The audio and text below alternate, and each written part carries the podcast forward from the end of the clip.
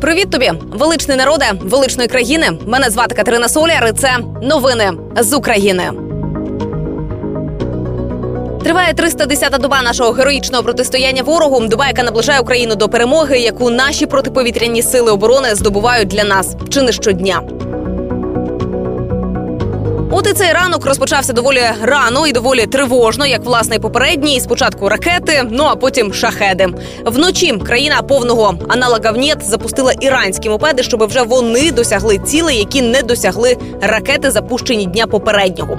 У повітряному просторі Києва, зокрема, було зафіксовано п'ять російських безпілотників. Один із баражуючих боєприпасів шахід потрапив до адміністративної будівлі, внаслідок чого будівля була частково зруйнована, а в житловому будинку поряд пошкоджені вікна.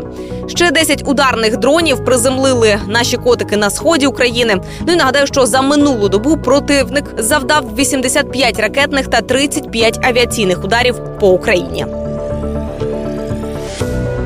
Ну і до слова напередодні на території Білорусі виявили частину ракети, чи то російської, чи то нашого ППО, чи то білоруси самі собі її підклали, щоб знайти привід таки вступити повноцінну війну. Ну і з цієї нагоди навіть ноту протесту нам надіслали.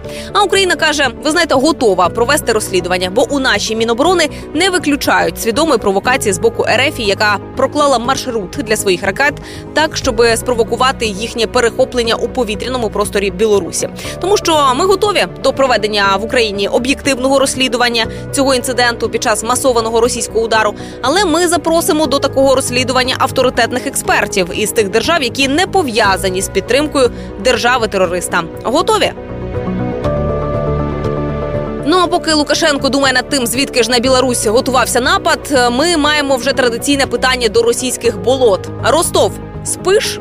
Про що я в Ростові палає цього разу? Російський пожежний флешмоб продовжився неподалік від залізничного вокзалу міста, де зайнялася покинута промислова будівля. Вогонь поширився на площу понад 100 квадратних метрів. І про постраждалих інформацій поки що немає. Російські змі пишуть, що місцеві жителі всерйоз занепокоїлися, оскільки вважають, ніби пожежа може бути пов'язана з воєнними діями.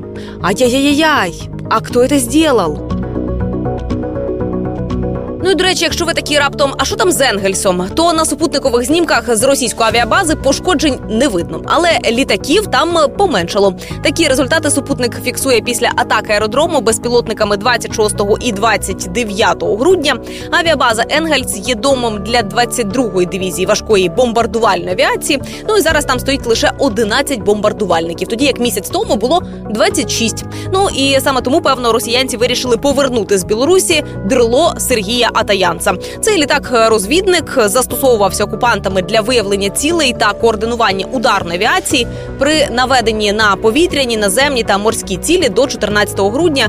Він був у Білорусі. Ну а потім полетів назад на свої болота.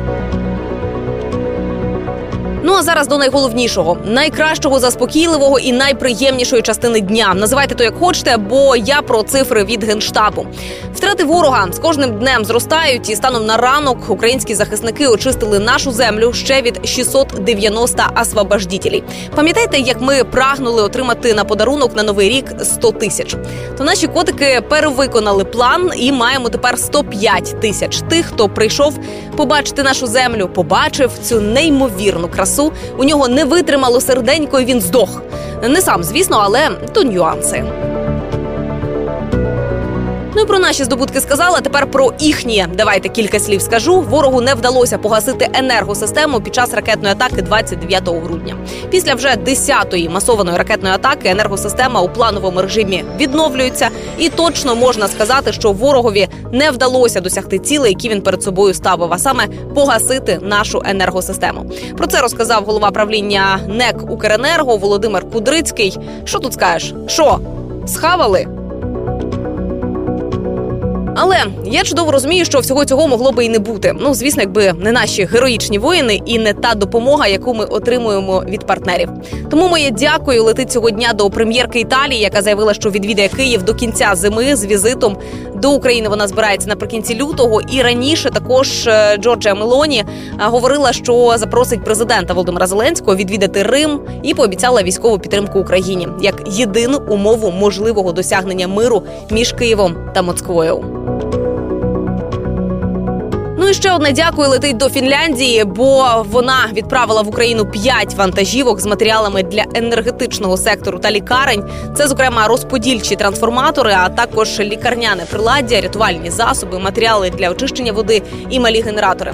Також Фінляндія вперше передала в Україну шкільні меблі. Бажання фінів допомагати залишається дуже високим. Ну і звісно, куди ж без Британії ми дуже переймалися, коли своєї посади позбувся Джонсонюк. Потім ліс трас. Звісно, не знали, чого чекати від ріші Сунака, але Британія і її підтримка України, попри всі перипетії, завжди залишалася на високому рівні. У 2023 році Велика Британія виділить Україні 2 мільярди 300 мільйонів фунтів стерлінгів. І про це повідомив міністр оборони країни Бен Волес. Ці кошти витратять для купівлі необхідного Україні озброєння. Ну я продовжую дякувати і тепер вже штатам, штатам і президенту Джо Байдену, який підписав бюджет е, на 2023 рік із багатомільярдною вирішальною допомогою для України. Глава Білого Дому вказав, що поставив підпис під двопартійним комплексним законопроєктом, який завершує рік історичного прогресу. Підписаний бюджет виділяє уряду США до кінця вересня 1 трильйон 700 мільярдів доларів, включаючи 858 мільярдів на потреби оборони і 45 мільярдів на допомогу Україні. А тепер дякую кожному, хто не втратив силу духу, хто допомагає Україні словом, ділом і коштами, хто підтримує збройні сили України і наближає нашу українську перемогу. Ми сильні, ми вільні, ми незламні, як сама Україна. З вами була Катерина Соляр. Слава Україні! Слава українським героям! Смерть тим клятим ворогам! Почуємось у новому 2023 році.